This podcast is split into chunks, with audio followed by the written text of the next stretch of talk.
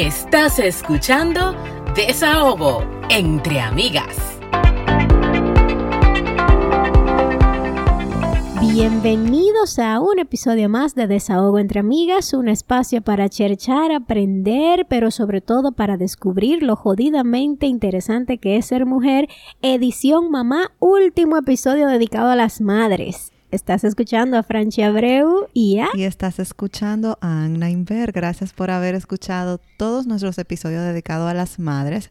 Vamos a cerrar con broche de oro. Broche de oro, ya lo sabes. Estábamos atrás de ella hace unos días y finalmente nos contestó.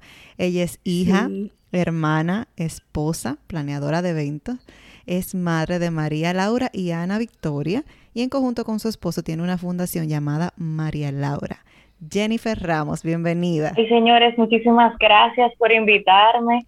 Y, de verdad un placer compartir con ustedes este rato. Ay, qué bueno. Tú sabes que yo aquí viendo tu introducción veo que tú tienes una hija que se llama Anna Victoria, entonces yo tengo que decirlo. Mi nombre es Anna y mi hija es Victoria. Oh, wow. Tú sabes que ella cuando ella me ella todo lo ve, todo lo sabe, todo lo escucha y, y dice, "Ma, una persona que se llama Ana con dos N, porque su tema es que que donde quiera le escriben mal el nombre, le ponen Ana con una M, N. Y yo vivo, Dios mío, yo no sé para qué yo me llevé de tu tía, que me dijo que te pusiera Ana con dos N. Si, donde, si es un trote donde quiera, un lío con el nombre. Óyeme, yo me acuerdo, eh, Anna y yo somos amigas desde que estamos como en quinto de primaria. 10 años, desde que teníamos 10 años. Desde que tenemos 10 años. Y yo me acuerdo que en el colegio, cada vez que le decían Ana, yo decía, Anna, Anna, vamos, Y yo misma me pasaba la vida corrigiendo, pero ¿qué pasa? Vine a vivir aquí a Canadá y ya no se puede corregir estos gringos. Porque ellos no saben pronunciar las dos N's, no, les sale. Entonces es muy difícil. Pero nada, quería hacer ese, ese comentario ahí. Nada que ver con el tema. sí, nosotros estamos, hemos tenido muchas conversaciones chulísimas con madres particulares que han tenido todo tipo de historias. Y en este caso, nosotros queremos conocer a la Fundación María Laura a través de la historia que viene detrás de allí. Cuéntame un poquito de dónde fue que surgió esta fundación. Oh, pero claro, eh, de hecho, para hablar de la fundación hay que hablar de la historia. No hay manera de hablar de la fundación sin hablar de la historia. Pues la fundación nace eh, luego de que nuestra hija mayor, María Laura, eh, que estuvo con nosotros 10 años y 8 meses de su vida, se fuera al cielo. María Laura fue una niña deseada, buscada, anhelada, eh, pero nació con una condición de salud que no pudimos diagnosticar. De hecho, era una niña muy linda, físicamente sin ninguna alteración, por lo menos inicialmente. Y en el transcurso de su desarrollo fue que nos fuimos, dando cuenta de, de, algunas cositas que no eran completamente normales. O sea, ella empezó a hacer algunas cositas que a mí no me parecieron bien y yo empecé ese instinto de mamá a hacerle caso y empezamos a, revisarla. Entonces, eh, pues eh, eh, inicialmente no, no había nada y no salía nada en ningún estudio, empezamos a evaluarla desde los dos meses de edad aproximadamente. Ella fue medicada por convulsiones porque sí hacía como unos espasmos, como esos sustos que se dan los bebés. Y la diagnosticaron aquí en República Dominicana con convulsiones neonatales. Pero nosotros decidimos... Pero ¿y por cuánto tiempo ya se hizo esos espasmos que, que decidieron llevarla? Porque yo, como soy madre, nosotras dos tenemos dos niñas de dos años, bien recientes, entonces se dan sus espasmos y es normal. ¿Hasta qué punto dejaste que esto pasara? Exacto, o sea, desde bebé, ella estaba recién nacida, nosotros le empezamos a chequear primero aquí por eso a los 15 días de nacida, porque ella le habían hecho su evaluación normal del pediatra la semana de nacida y todo estaba bien pero a mí me parecía tan, era tan frecuente que lo hacía durmiendo que yo empecé como a inquietarme. Mira, incluso mi papá era pediatra y él me decía, esa niña no tiene nada. Pero honestamente era tan, tan, tan frecuente que su pediatra, yo soy de, de La Vega, yo soy del interior, y mi, papá vivía en La Vega. Entonces ella tiene su, yo vivo en Santo Domingo ahora mismo, y mi papá me dice, llévasela a su pediatra para ver qué te dice otra vez. Y él me dice, mira, para que tú te tranquila, vamos a evaluarla con una neuróloga y ella lo que le hace es una, un electroencefalograma y ahí dice que la niña está que son convulsiones, que no es El, el, el, natural, la natural mioclonía benigna del sueño que la mayoría de los bebés tienen y que seguro ustedes vivieron y que de hecho yo viví con mi hija chiquita también. Así es que nada. Eh, con Ana Victoria. Exacto. Entonces, aquí me dicen que la niña convulsiona y la medican para convulsiones. Nosotros obviamente la dejamos, la medicamos porque es lo que nos están recomendando, pero decidimos llevarla a Estados Unidos. Entonces, lo que hicimos el papeleo, la visa, y ustedes saben, ese proceso, la niña tenía dos meses, allá se evalúa más ampliamente, se le hace cariotipo, algunos estudios genéticos básicos y todo sale normal. Así que lo que yo lo que dicen, esa niña no tiene nada, esa niña tiene lo que, acabo de, mencionar, mioclonías benignas del sueño, eso es muy común en los bebés, son producto del sistema nervioso un poquito inmaduro. Eh, vamos a quitarle esa medicación, la cual no se puede quitar de golpe. Vamos a quitarla poco a poco. Entonces yo vengo súper feliz, de su papá y yo felices de que la niña está bien, que no tiene nada. Sin embargo, el desarrollo no decía lo mismo. La niña no se arrastraba, no, no tenía cuello, entonces yo empiezo otra vez, oye, pero todo como que no está bien, a los cuatro meses empezamos a darle terapia física, ocupacional, nada. Entonces, señores, la realidad es, era difícil de ver, pero la niña físicamente preciosa, pero no hacía lo que un bebé de su edad hacía. Normal, hacía. Entonces ahí, ok, eh, nada, seguimos estudios, estudios, estudios a los ocho meses, eh, a los casi tres años, eh, de todo tipo y todo salía normal. Entonces, María Laura... Ay, ay, ay. Entonces, fíjate cómo son las cosas. Desde el principio, ese instinto de madre te dijo que algo anda mal. Y tuviste todos esos años buscando y nada. Sí, esa es la verdad. Eh, entonces, María Laura, finalmente... Qué, frustración. Después de pasar por, por, por, como yo le puedo decir a usted, o sea, de todo un poco, a lo casi tres... Ella era una niña... Nosotros... Eh, de, yo digo siempre, ella era una niña sana con una condición porque ella no se enfermaba, yo la, la cuidábamos muchísimo, pero yo hacía una vida completamente normal con ella, eh, luchando, claro, con ese día a día de un niño en condiciones especiales, por eso decía que de los casos que ustedes han invitado y que, que comentábamos fuera de, de, cámaras o de voz, como se le diga en los podcasts, de eh, grabación. que realmente vivir en, en, en, países como el nuestro, donde hay y todavía muchas limitaciones para niños con alguna condición especial no es fácil. Entonces, eh, yo nosotros pasamos por diferentes etapas, por diferentes eh, tipos de terapia con ella. Eh, y bueno, finalmente, en un momento llegamos a tener nueve terapeutas trabajando con ella, tres terapias diarias, y, y, la escolarizamos porque entendíamos ah, que como, o sea, cuando tú no tienes un diagnóstico, pues tú no tienes un pronóstico, tú no sabes qué esperar, entonces... Y que uno como madre y padre lo que quiere es que su hijo tenga una vida normal. para adelante, eso es lo que todo el mundo quiere. Exacto. Entonces la escolarizamos eh, a los casi tres años, dos años y medio, y, y, precisamente en el colegio, el día 27 de diciembre del año 2007, ella tuvo una broncoaspiración, o sea, estaba en el colegio precisamente también eh, tomando una de las terapias porque no daba tiempo que tomara todas las terapias en la tarde, entonces algunas de las terapeutas iban Entonces, Eh, resulta que ahí ella empieza con una gripe ese día, posterior a eso una fiebre alta, se interna una niña que nunca había sido ingresada y señor, el 20... ¿A qué edad fue eh, Iba a cumplir tres años en diciembre y eso fue el 27 de noviembre. Entonces, el, la niña amanece el 28 de noviembre, nosotros muy, o sea, estaba interna por precaución, más que todo, para hidratarla, porque no había querido comer y estaba con fiebre alta. Ah, o sea, ustedes estaban confiados en que estaba todo tranquilo, porque no tranquilo. nada. La niña amaneció en un coma por una acidosis respiratoria. O sea, estando ahí conmigo de lo más normal, de un momento a otro, mi hija estaba grave y yo no entendía lo que estaba pasando y, y la niña estaba en coma. Eh, ella hizo lo que se llama una acidosis respiratoria, que es que no hizo una un buen intercambio de CO2. Eh, producto de, eso, bueno, pues ella fue eh, transferida a un cuidado intensivo pediátrico. Inicialmente se le diagnosticó con una neumonía y en el transcurso de la neumonía nos dimos cuenta que ella había broncoaspirado. Que ese día que ella estaba medio malita, eh, ese día ya había vomitado en el colegio y entonces parte de lo que vomitó se fue a pulmón y eso complicó muchísimo la, la condición ya de María Laura y para ese entonces nosotros estuvimos ingresados en cuidados intensivos 55 días aquí en República Dominicana la transferimos cuando desde que pudimos, eh, porque antes de eso era imposible, o sea, ella no estaba apta para, para volar, su condición pulmonar no, no, no era garantizada. No lo permitía.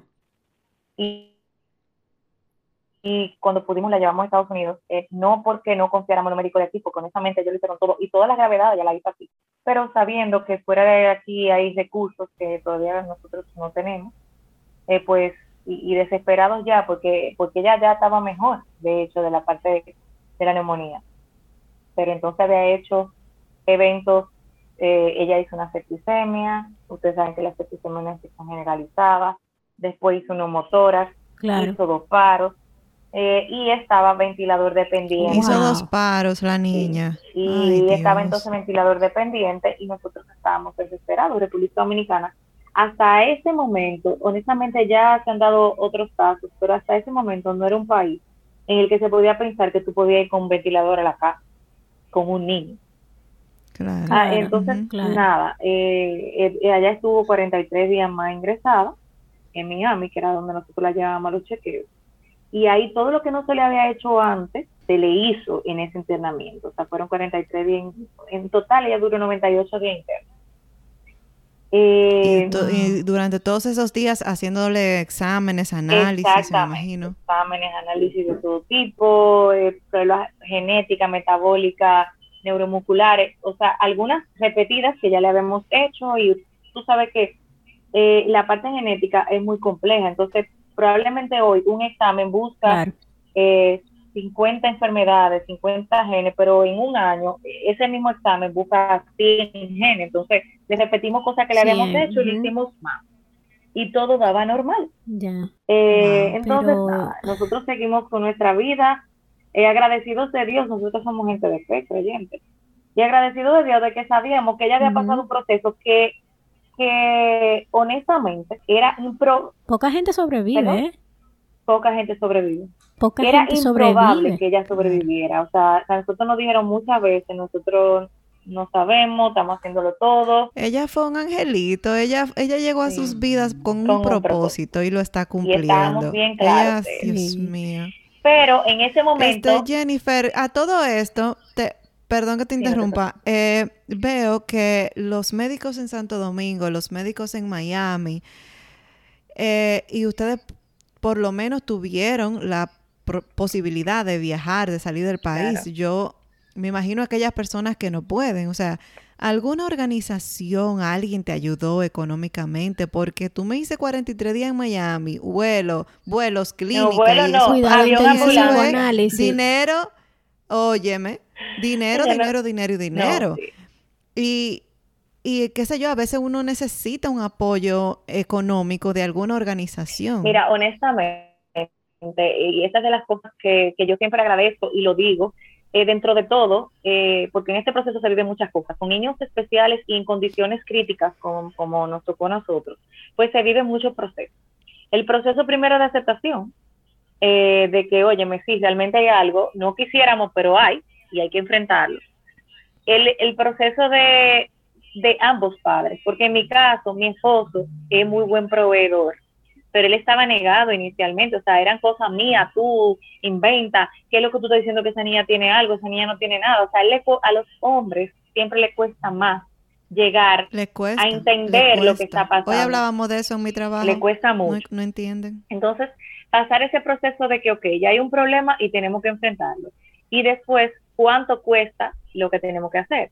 Él, en, su caso, él decía, ¿qué es lo que hay que hacer? Vamos a hacerlo. Pero Jennifer, o sea, yo era el, la que estaba, ok, ahora está terapia, ahora es dieta, no, esta no, porque él no, no quería involucrarse en eso, por la razón que fuera, por la razón que fuera. O sea, él me decía, dime lo que vamos a hacer, y lo hacemos. O sea, como que yo llevaba la voz cantante, lo cual es muy, mucha responsabilidad para una madre, porque yo le decía a veces, César, pero es que si algo es algo mal, es como que lo que decidí yo, no puede ser. A veces yo me cansaba de Exacto, entonces ahí, ahí, y ahí entra el sentimiento natural de culpa, que nosotros la teníamos hasta porque le pillicó un mosquito. Entonces imagínate, porque uno le da culpa hasta que un mosquito le picó. Imagínate cuando eh, eh, tú tomas decisiones sobre la condición particular de tu bebé. Entonces, ¿cómo estaba mamá en no, yo te digo, o sea, para mí, yo, yo soy una persona muy positiva. Eso creo que me ayuda en mi manera de ver las cosas. Y yo siempre le decía a él cada vez, porque yo te estoy haciendo el cuento corto, María Laura, la trajimos de Estados Unidos a, a, una vida completamente diferente de la que teníamos, con una enfermera 24 horas en casa, con un ventilador con el cual ella dormía, con un cuidado intensivo móvil, o sea, todo lo que hay en cuidado intensivo yo lo tenía aquí en casa.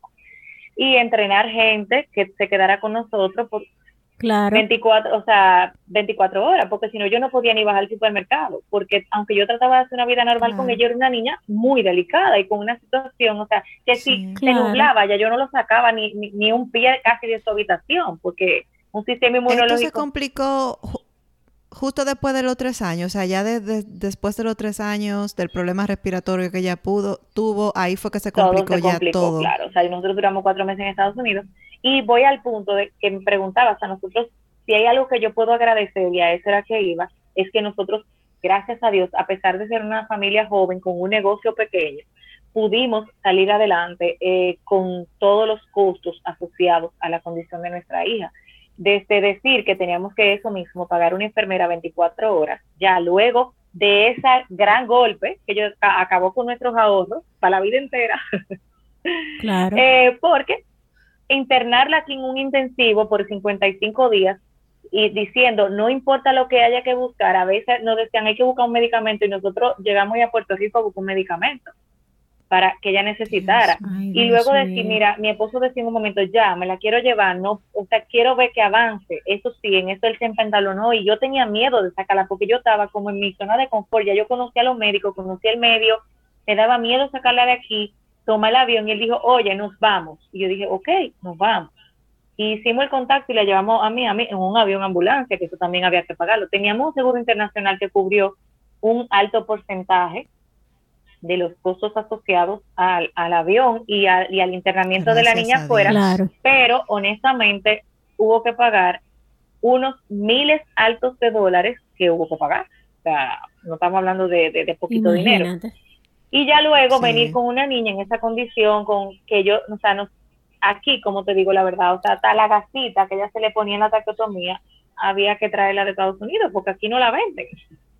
Y la, el agüita salina que se le echaba para hacerle las aspiraciones, había que traerlo de Estados Unidos. O sea, hasta la leche que ella tomaba, que era un pediasur con fibra, yo la tenía que traer en caja. Tú dirás, bueno, la verdad, hay niños que sobreviven sin ninguna de esas condiciones, porque yo digo que Dios se los cuida, porque yo, yo mismo en la fundación lo he visto. Pero en su momento nos dijeron, con la niña hay que hacer eso, y eso fue lo que nosotros hicimos. Totalmente. imagínate. Totalmente. Y no, o sea, aquí hay instituciones que... te ayudan, eh, si en casos puntuales, tú sabes que recolectan para una acción puntual. Eh, y en casos, tú sabes, por ejemplo, niños con problemas de, eh, corazón y, y, niños con varias condiciones, o sea que hay como eh, instituciones que apoyan a condiciones específicas.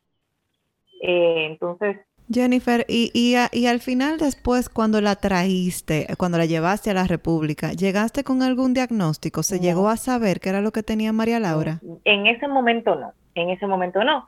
Nosotros seguimos la búsqueda, eh, nosotros seguimos con sus terapias, y seguimos llevándola a Estados Unidos a chequear cada, cada seis meses, a menos que hubiera un evento que ameritara que la lleváramos antes, que pasaba de manera frecuente. Porque ella empezó, por ejemplo, ella no convulsionaba oficialmente cuando, cuando era bebé, ¿verdad? Eso fue, eso fue descartado. Sin embargo, como a los cinco o seis años empezó a tener convulsiones eh, focalizadas, lo que se llama ausencia. Y yo me di cuenta, o sea, yo ni sabía lo que era eso, de verdad. Y yo dije, esta niña está haciendo algo raro. Y mi esposo, como siempre, tú siempre estás viendo. Demás. Y yo, oye, la estoy viendo, pero entonces cuando estaba delante del médico no lo hacía. Hasta que un día dije, pero ven acá, déjame grabarla. Y cuando la grabo, esta, yo veía la mirada perdida, le, la lengua le, le, temblaba un poquito. Dije, no, esta niña está haciendo algo que no es normal. Y entonces ahí sí, ah, bueno, pues la niña está convulsionando, ok, pues entonces hay que medicarla para convulsiones, un médico para convulsiones. Como un par de años después, eh, ya la habíamos venido chequeando porque ella era hipotónica, o sea, le faltaba tono muscular, como dije, ella no se sentaba, no se arrastraba. Entonces, a pesar de todas las terapias, obviamente la columna se va torciendo porque un niño que no tiene un, un soporte fuerte que haga que esa estructura se quede derecha, que es la columna. Pues entonces, eh, la fuimos evaluando porque estaba haciendo una escoliosis importante y, le pusimos un corset, pero eso eh, complicaba la parte respiratoria, bueno, en fin, que entre una cosa y la otra, a los nueve, ocho, años y medio me dicen ya hay que operarla, no la podemos operar porque entonces se está anulando un pulmón, lo cual iba a complicar más la condición de ella. Yo, bueno, pues perfecto, nos planificamos por seis meses, la llevamos y ahí viene otro golpe fuerte, eh, ya que ustedes preguntan por la parte económica, porque ahí sí que el seguro dijo ya, yo no puedo más, ya eso no lo cubrimos y nos enteramos cuando llegamos ya para la cirugía en Estados Unidos. Y yo en Miami yo digo, ok, pues te digo una cosa, eh, me tiran un número que nosotros no lo podemos cubrir, o sea, eran 400 y pico mil de dólares la cirugía y era electiva, o sea, era tu decisión operarla o no. Tú sabes que allá no. Claro. Y yo digo, pues de verdad, nosotros ni que vendamos todo en República Dominicana. No tengo ese dinero. No, tenemos, no lo tenemos. Ya nosotros, o sea, el, mantener ese día a día no era fácil. Entonces, ya, era suficiente, carga, tú sabes, eh, eh, a nivel económico. Y dije, no tenemos cómo mantenerlo.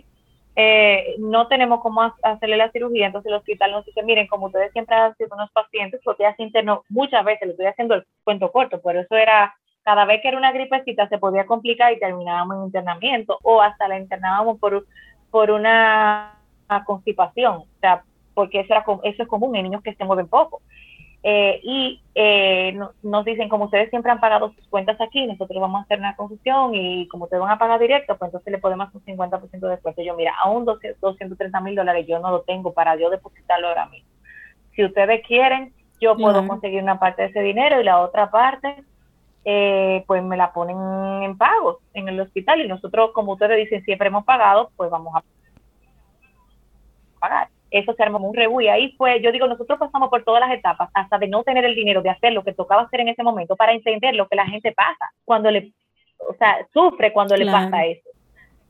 Y ahí yo dije, mira, yo no, no lo tenemos, no, no hay forma, entonces también, milagro de Dios, eh, yo dije, yo puedo buscar 100 mil dólares y eh, me dijeron, no, son 150. Pues ese dinero apareció, señores, en 24 horas. Los 150 mil dólares yo sea, mi esposo viajó de República Dominicana dos días antes de la cirugía de la niña con un cheque en blanco para hacer cheque en el hospital, que no sabía ni cómo lo iban a procesar, porque ellos no estaban acostumbrados a que nadie llegue y que con un cheque, con dinero, a pagar una cirugía así.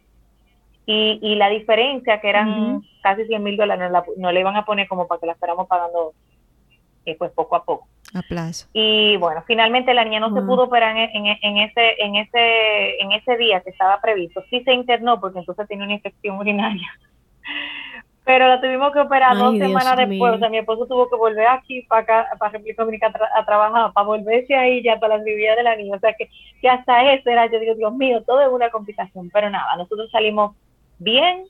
Ella salió bien de la una cirugía que, en la que estuvo las primeras 12 horas posteriores grave, con una presión que no la podía sostener y que no nos la garantizaban. Y yo le decía, no se preocupe, que ella sale, ella sale, ya ha hecho tanta, ya. María Laura Señores María Laura. Ahora, un paréntesis, ustedes son un ejército, no es ella la única guerrera, ustedes son un yo digo, Yo digo ella, nosotros la acompañamos a ella, porque si uno, señores, miren, María Laura, de estar muerta de risa en un sitio, muerta de risa en un sitio, de momento ella hace un paro respiratorio, en, en, en donde, en donde sea, y yo la tenía que sacar resucitando de, de, de plazas comerciales, y llega a mi casa a ver qué voy a resolver, porque yo prefería primero venir a mi casa a ver qué yo podía hacer antes de ir a cualquier hospital, porque yo decía, cualquier médico de, emergencia no sabe lo que yo sé. Entonces yo llamaba a intensivo y decía, voy para allá con la niña, que me esperan abajo.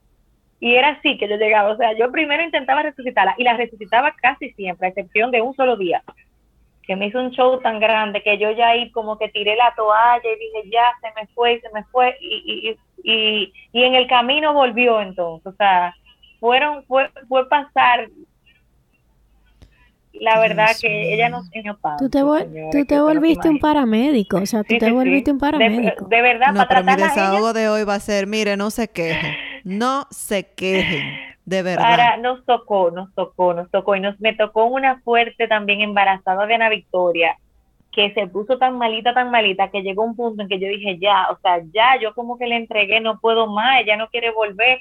Y en lo que la preparábamos para salir para al hospital, a cuidado intensivo, mi esposo me dijo en un momento, porque tú, tú, en un momento, o sea, tú pierdes yo gracias a Dios tomaba ese control de la situación, pero llegaba un momento en que entraba la mamá, la que ya, ya, o sea, ya no puedo ser más, ¿qué más hago? Ya me desesperé, que, mi hija, y mi esposo me sugestionaba me decía, tú sí puedes, sácala, y yo, ¿qué? Yo puedo, yo puedo, sí, yo puedo.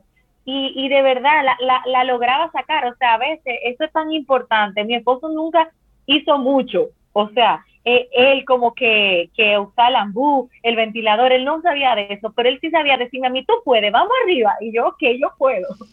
Un trabajo en equipo. Un trabajo en equipo. Entonces, María Laura, tristemente para nosotros y cosa muy difícil de, de, superar y que yo digo, o, tal vez no de superar, porque yo creo que, que, lo hemos superado, pero, pero es lo que se aprende a vivir con la falta de un hijo al que tú amas. Eh, entonces María Laura se va al cielo el 24 de agosto del año 2015, después de muchísimos eventos y situaciones, y esa cirugía de columna un año antes en la cual tuvo grave y muchísimas veces grave, pero salía bien. En el evento más corto y más sencillo de su vida, que era precisamente un internamiento por una eh, distensión abdominal. Estaba constipada, esa constipación se dio debido a una alteración de las enzimas del páncreas, o sea, ella estaba haciendo una pancreatitis medicamentosa asociada a un anticonvulsivante, que como yo le había dicho, eh, ella empezó a convulsionar a los seis años, leve primero y casi a los a los diez años empezó como a hacerlo un poquito más fuerte. Eh, o sea que siempre fue desarrollando después hizo una insuficiencia adrenal, que es que tú no produces cortisol, así como de un, de un momento a otro. Eh, y entonces todos los sus eventos eran, no sabíamos, era como que, oh, hoy pasó esto y mañana pasó aquello precisamente por la falta de diagnóstico, porque cuando hay un diagnóstico puede pasar tal cosa, tal cosa, tal cosa, y tú te quedas pendiente de que eso puede darte o no, pero puede. Pero en mi caso todo era como que... Y que tienes los recursos ahí, tienes los medicamentos para que no pase, para prevenir eso? Pues ella estaba ingresada por eso, eh, por una distensión abdominal, hizo una pancreatitis que fue controlada. Por una constipación, básicamente, para, que, entendamos un poco mejor. Estaba, estreñida. y, la internamos porque yo dije, no, esto no es normal porque ya eh, o sea, le ha pasado otras veces y cede, pero bueno, cuando se le hacen las evaluaciones, ah, no, pero mira, tiene la, el, encima del páncreas alta. Entonces, ¿a qué se debe? Bueno, pudiera ser un medicamento que, que ese efecto secundario le da, creo que a un 2% de las personas que lo consumen, pero bueno, tú sabes, teníamos que pasarle también. Y empiezan a hacer, la dejan ingresada, primero para que se desinflamara más rápido el páncreas, para no darle alimento, o sea, que tuviera con un suerito puesto. Y segundo, para hacer el cambio del medicamento que estaba causando eso a otro y que, y que le, eh, la, o sea, y controlar las convulsiones de manera más fácil, eh, ingresada porque si había algo a lo que yo sí le tenía miedo era la convulsión. Eso para mí, eso me sacaba de, control, porque era algo como que, o sea, a nivel respiratorio tenía el ventilador, yo, ya yo lo manejaba, pero eso era como tan nuevo.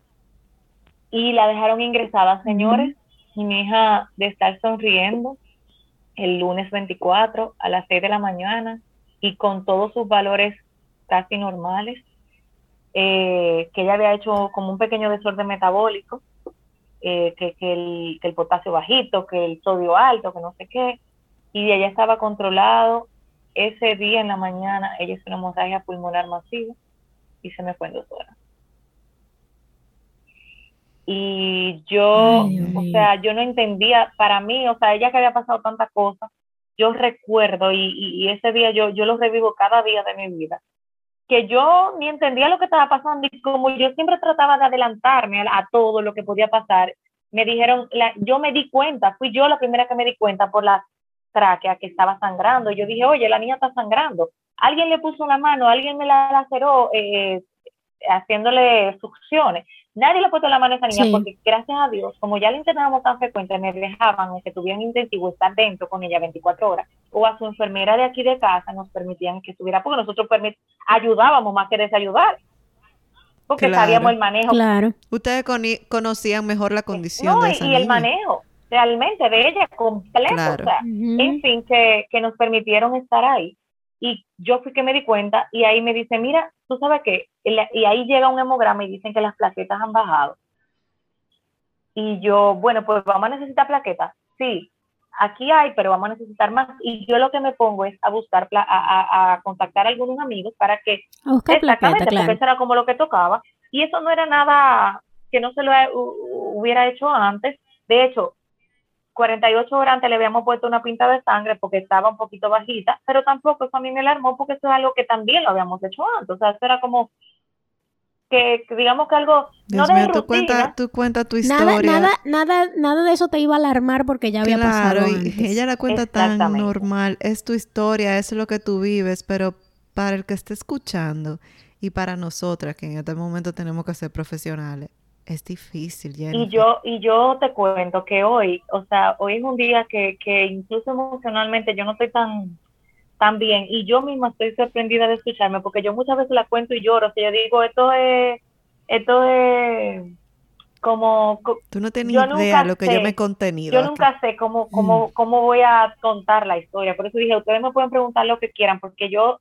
yo he sido muy abierta con esto, porque creo que, que, que contarlo hace que otras personas se motiven a, a buscar, se motiven a, a amar a sus hijos en cualquier condición se motiven a, a, que, a que cada día de este niño cuente, porque, porque tú no sabes hasta cuándo. Porque ni siquiera, no porque mi hija era una niña especial, sino porque la vida es muy frágil para todos. Y a valorar más los momentos y a valorar más, tú sabes todo, porque a veces nosotros pensamos que la salud nos toca por default y realmente eh, tener estar con salud y tener un hijo saludable es una gracia tan grande que no siempre valoramos. Es un privilegio. Y, eso es algo que yo aprendí también en, eso. O sea, tal vez antes yo no le daba ese valor y esa importancia que, le doy ahora y, que mi alrededor, mis amigos han aprendido a darle también. Entonces mi hija se me fue, de verdad yo te juro que, que hasta unos minutos antes de, ella irse, yo, yo no, yo no.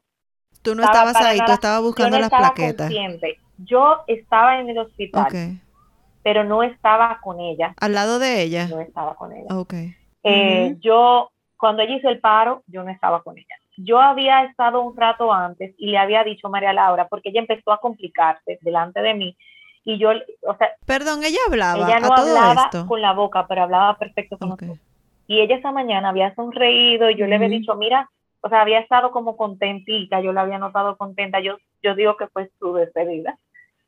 Eh, y yo le había dicho, mira, tú tienes que, ya salir de aquí y de hecho ya tú estás mejor porque tu hermana te está esperando. Mi hija Ana Victoria estaba que, mi, que la ala, ya le decía la ala, que la ala, que la ala, que la ala. Y yo le dije, tú sabes que, a ti te están esperando en casa, nosotros te estamos esperando y ya tú tienes que irte de aquí. Así que por favor no haga ningún invento, porque yo le decía cuando ella se ponía malita, no queremos show, no haga ningún show que nos vamos a la casa ya.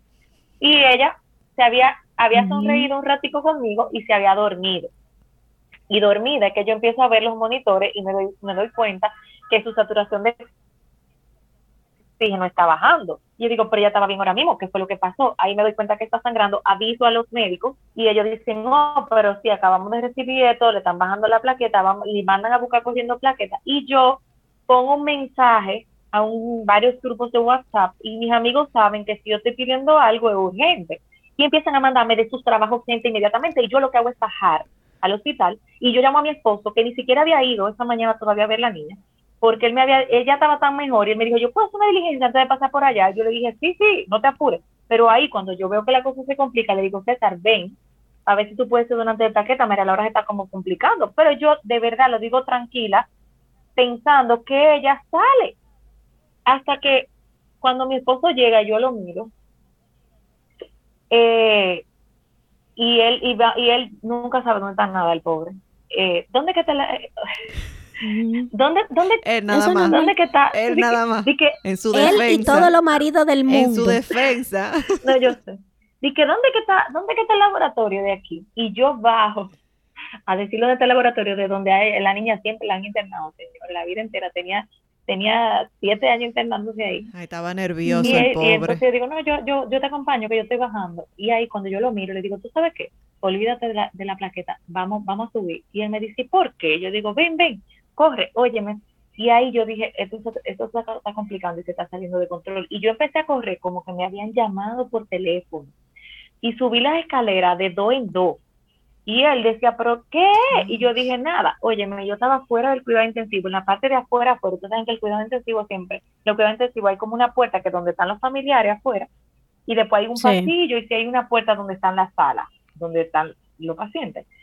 Y entonces, eh, yo me paro en la puerta, que siempre tiene un control de acceso, y toco el timbre para que me abran, y ahí mismo suena mi teléfono. Y yo, ay, doctora, era una de las eh, intensivistas. Persona tú estás. Le digo, no, yo estoy aquí afuera. Ya ella me había llamado un ratito antes para decirme, mira, María Laura se, se está complicando, yo te, yo le voy a poner adrenalina y yo, no, está bien, lo que haya que poner, como que yo, ok, no hay problema, denle para allá, yo estoy en la búsqueda de la plaqueta, pero de verdad, ahí todavía yo no había caído. Hasta que ella me vuelve a llamar y yo le digo, dígame, doctora, ¿qué pasó? ¿Dónde tú estás? Y le digo, no, estoy aquí afuera, me puede venir a abrir.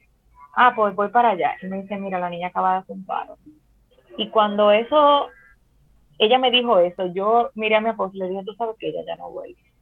Y él me decía, ¿por qué tú dices eso? Y yo ahí entendí que yo tengo un testimonio muy grande, pero el día antes, el ella murió el lunes, y el domingo yo había, o sea, yo había recibido unos mensajes sobre un libro que yo había leído, que, bueno, si da tiempo se lo cuento rapidito, porque entonces no hemos hablado de la fundación a todo eso. Sí. Pero bueno. Eh, yo había leído un libro que se llama Los milagros sí existen, en enero, y de Brigitte McKenna, un libro buenísimo. Y ese libro habla de milagros. Entonces, de milagros, y, y, pero habla en un capítulo de una niña que se llamaba María, que tenía nueve años y que tenía leucemia. Y ella decía como que sus padres le habían llamado y le habían dicho, mire, me dijeron que usted hace milagro, venga, ahora por nuestra hija, porque nuestra hija está muy mal, y ni Dios ha hecho nada.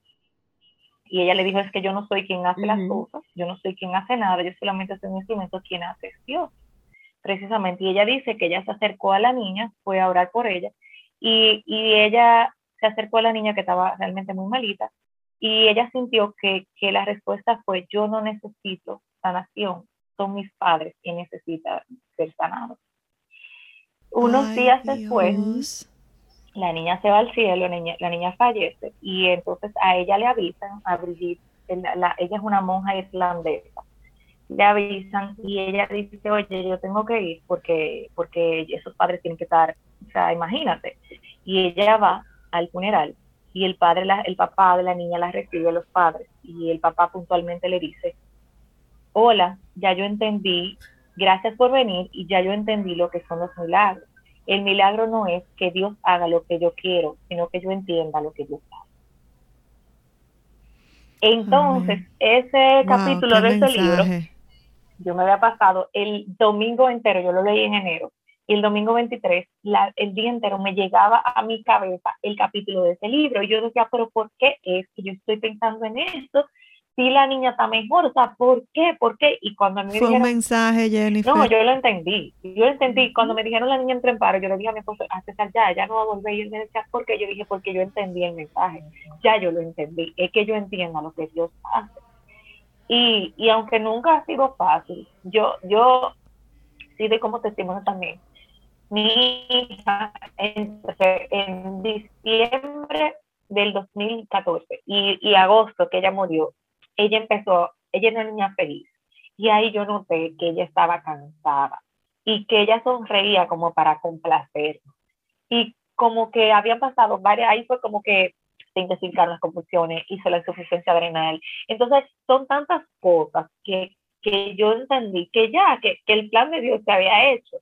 Y entonces en su funeral precisamente, que fue un funeral como el de un político, usted no se imagina la cantidad de gente que llegó ahí, pero no, no porque estaba mucha gente, sino por lo triste que estaba la gente, porque había orado tantos años por ella, mucha gente la conocía, nosotros tenemos muchos amigos, eh, y mucho relacionado y amigo de los amigos y todo, y en todas estas gravedades, que mucha gente la conoció y oró por ella. Y esa tristeza que se sentía en ese funeral, o sea, de todos, no era el funeral típico donde hay un, mucha gente hablando, no, no era la gente como que realmente triste. Entonces, una monja muy amiga nuestra, eh, eh, que es la guía espiritual de nuestra comunidad, una comunidad a la que nosotros pertenecemos, nos había dicho hace unos años, Jennifer, yo creo que, o sea, yo veo como que ustedes se describen por esta niña y eso no se puede quedar ahí, ustedes tienen que hacer algo para que otros padres luchen así por sus hijos y no sé qué. Y yo le había dicho que sí, pero honestamente que, que no me daba chance de hacer muchas cosas, porque si nosotros no estábamos pensando nada buscando, si no era una cosa era otra. Claro. Y habíamos hecho de manera informal algunas ayudas, pero bueno, en, el, en la funeraria, cuando Sor Angelina llegó, me dijo, mira, yo creo que llegó la hora de hacer lo que, lo que, o sea, el propósito por el cual María Laura estuvo con nosotros 10 años y 8 meses, yo creo que llegó el momento. Y ahí yo dije, sí, definitivamente sí. Y buscando cómo nosotros podíamos ayudar, ¿qué fue lo que nos dimos cuenta? Que realmente en República Dominicana nadie se ocupaba de esa parte que para mí había sido tan difícil de aceptar el no tener ese diagnóstico de mí. Que dicho sea de paso, en esa, en enero, como yo le dije, que ella empezó a convulsionar más fuerte y demás, desde que ya se, se estabilizó, la llevamos a, a Miami de nuevo. Y ahí el doctor me dijo, eh, mira, hay un nuevo estudio que se llama un estudio de estoma, que no se lo habíamos hecho a María Laura porque, primero, es nuevo, salió hace unos meses, yo no te lo había recomendado porque es tan costoso y sé que tu seguro no lo va a cubrir, que, que no te lo había dicho, pero yo creo que está en un monto que ustedes quizás estarían de acuerdo en pagar. Y yo le digo, que ¿cuánto es? me dice, son 10 mil dólares. Y le digo, perfecto, lo vamos a hacer. Ya, nosotros, o sea, ya, ya 10 mil más, 10 mil menos en la cuenta de los líos. Era como que vamos a darle para allá, no pasa nada. Y eso duraba en ese momento seis meses para el resultado. Nos tomaron la muestra a César, a la niña y a mí, a los tres. Y fue en febrero que se lo tomó, nosotros habíamos dejado en enero. Y precisamente ella tenía cita para recibir el resultado en septiembre. Y de hecho nosotros fuimos a la cita ella murió el 24 de agosto. Y ella tenía una condición genética eh, en un, eh, o sea, muy rara. En ese momento, hasta el 2015, la segunda niña mundialmente reportada, diagnosticada con esta condición. Eh, que está en ¿Cómo se llama la condición? XR126 o sea, incluso no tiene un nombre específico. Hasta el nombre es raro, señores. Es en el gen eh, XR126. Y entonces, eh, imagínate, o sea, igual hubiéramos sabido lo que ella tenía y no había reportes de cómo se va a, comportar la situación o la condición. Claro. Pero eh, nosotros sí firmamos para que el caso de ella fuera utilizado para investigación porque para algo tenía que servir. Entonces, que yo me di cuenta, que fue lo que yo entendí, que, que definitivamente el conocimiento era poder y que, y que tal vez muchas cosas pudimos haberlas atendido más a tiempo, aunque no tengo duda de que hicimos todo lo que nos tocó y, pudimos y todo. Y nuestra hija no murió porque por, por falta de recursos y por falta de atención. No murió por eso, murió porque será su hija, porque una porque un de lo que ella tuvo, que fue una hemorragia pulmonar masiva, no se puede pre eh, determinar ni, ni, ni no pudimos, no teníamos manera de saber lo que iba a pasar, no lo sabíamos. Pero sí, tú sabes, sabíamos más que esperar y, y, y esa vez que, eh, que nos dimos cuenta que ya no estaba produciendo cortisol, que hace un bajón de azúcar y que fue por casualidad que ese día le hicimos un análisis de rutina o sea, porque Dios así lo dispuso. Y cuando me llamaron la niña diabética, no, esa niña estaba casi haciendo un coma diabético. Entonces, si lo hubiéramos sabido, pues yo lo hubiera manejado más tiempo. O sea, no pasó nada ese día, pero pudo haber pasado.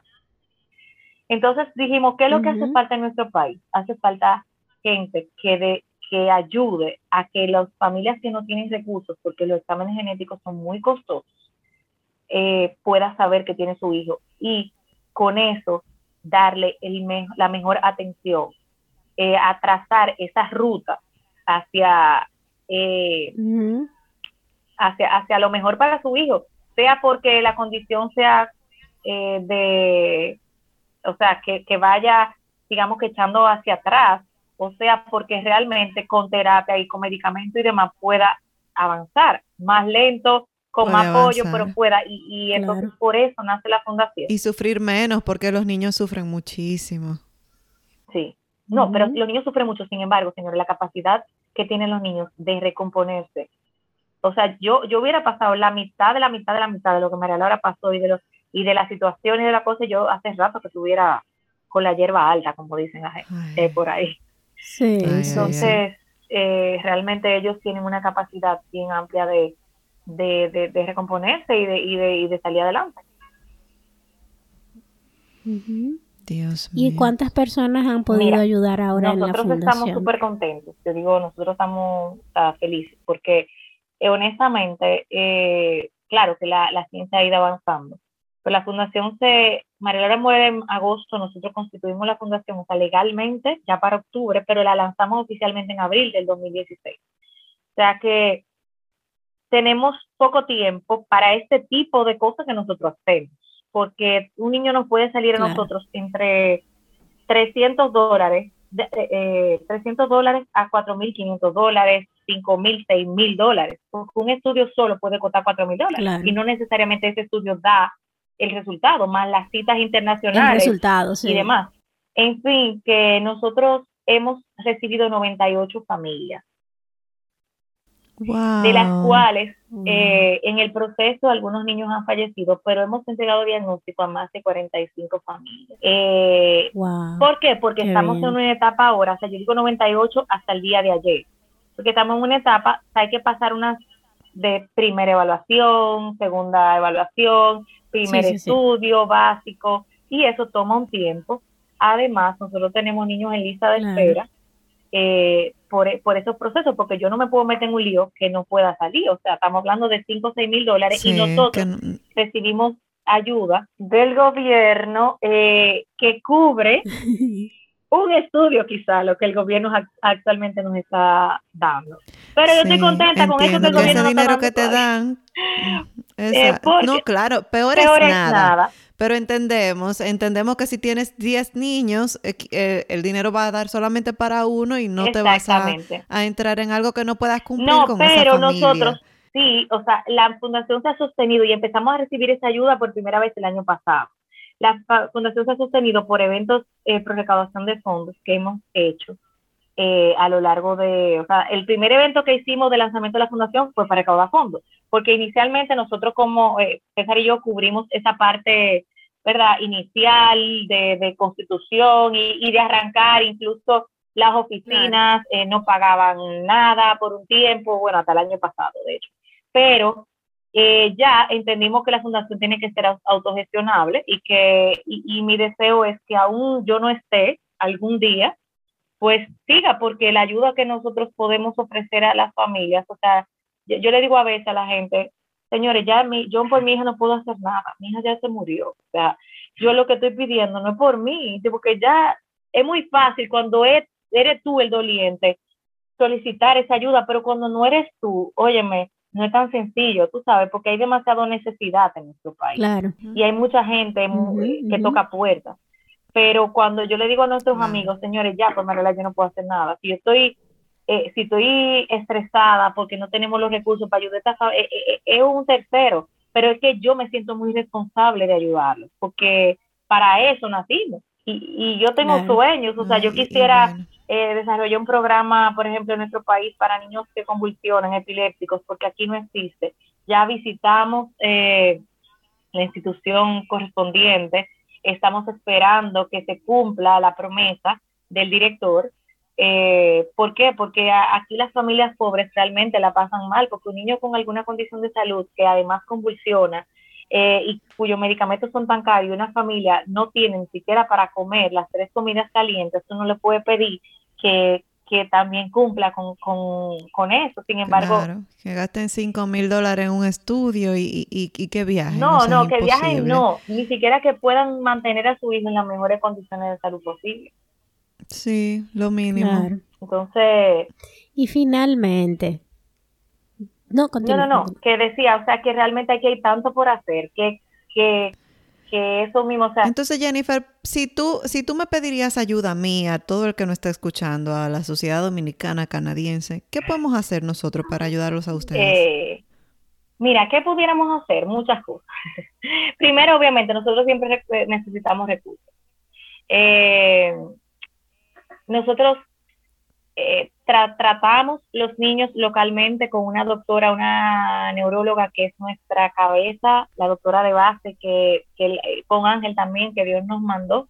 porque esa no, o sea, es sin ningún interés, se preocupa por los pacientes y es nuestra evaluación inicial eh, con ella.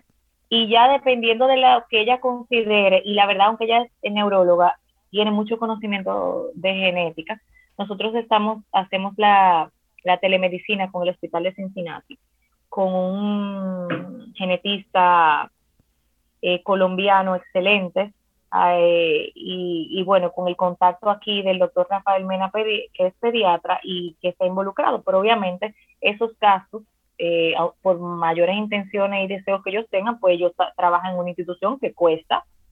Y nosotros tomamos la muestra localmente, la enviamos a Estados Unidos y él la evalúa, pero nosotros tenemos que pagar esas citas médicas, tenemos que pagar esos estudios. Eh, o sea, que cualquier institución... Podemos ayudar a través de donaciones. Sí, donaciones, y cualquier institución con, conocimientos y evaluaciones genéticas que, que, esté dispuesta pues a apoyar, pues siempre es bienvenida porque nosotros es el contacto que tenemos en ese momento. Finalmente, sí. ¿Qué tú crees que hace a la mujer jodidamente interesante. Es que nosotros tenemos un sexto sentido que nadie, o sea, que no se puede comparar con nada. La mujer, madre, eh, y, pues, la mujer, porque las mujeres no somos fáciles cuando somos esposas, digamos, novias, eh, somos tan, tan echadas. Cuando no tenemos hijos. No tenemos hijos, ¿verdad? Tenemos siempre ese, ese, ese, ese instinto tan desarrollado para muchas cosas, somos tan luchadoras eh, y, yo desde mi punto de vista como, mujer, si creo que hay algo que me ha, digo, definido, eh, es en la mayoría de los casos la, el ser positivos. O sea, las mujeres eh, en gran escala somos, somos tan echadas hacia adelante, tan positivas, tan, tan buscadoras de, ese bien común. Bien, y yo creo que rápidamente podemos pasar al desahogo de la semana. Bueno, Jennifer, aquí nos desahogamos. Limpiémonos la lágrima, por favor. No, no, no. No, yo, yo tengo que darme un aplauso porque tú di que me viste con mi lagrimita. Yo me merezco un aplauso. Ay, Que no estamos con hipío. Sí. Trate. Muy fuerte. Increíble. Franchi, ¿te quieres ahogar? Dale, vamos a dejar a Jennifer para el final. Yo me iba a desahogar, pero no me voy a quejar. No, sabes que, que, tenemos derecho a quejar. Solamente le voy a decir a la gente de Santo Domingo que le pusieron el toque de queda. Mis amores, ustedes están llorando y quejándose por el toque de queda. Aquí los de, dominicanos... Perdón, dilo, de 8 pm a 5 De 8 pm a 5 pm. Nosotros es, los dominicanos es en Canadá, tenemos un año sin movernos de la casa. Mi hija se quedó sin ropa porque no hay tienda abierta. Literalmente le tuve que lavar el poloche a mi niña porque tenía tres blusas de verano porque aquí las estaciones del año son muy marcadas y pasó de frío a calor de un sopetón y me quedé sin ropa de verano para la niña. Gracias. Pídala por internet. Eso te iba a decir.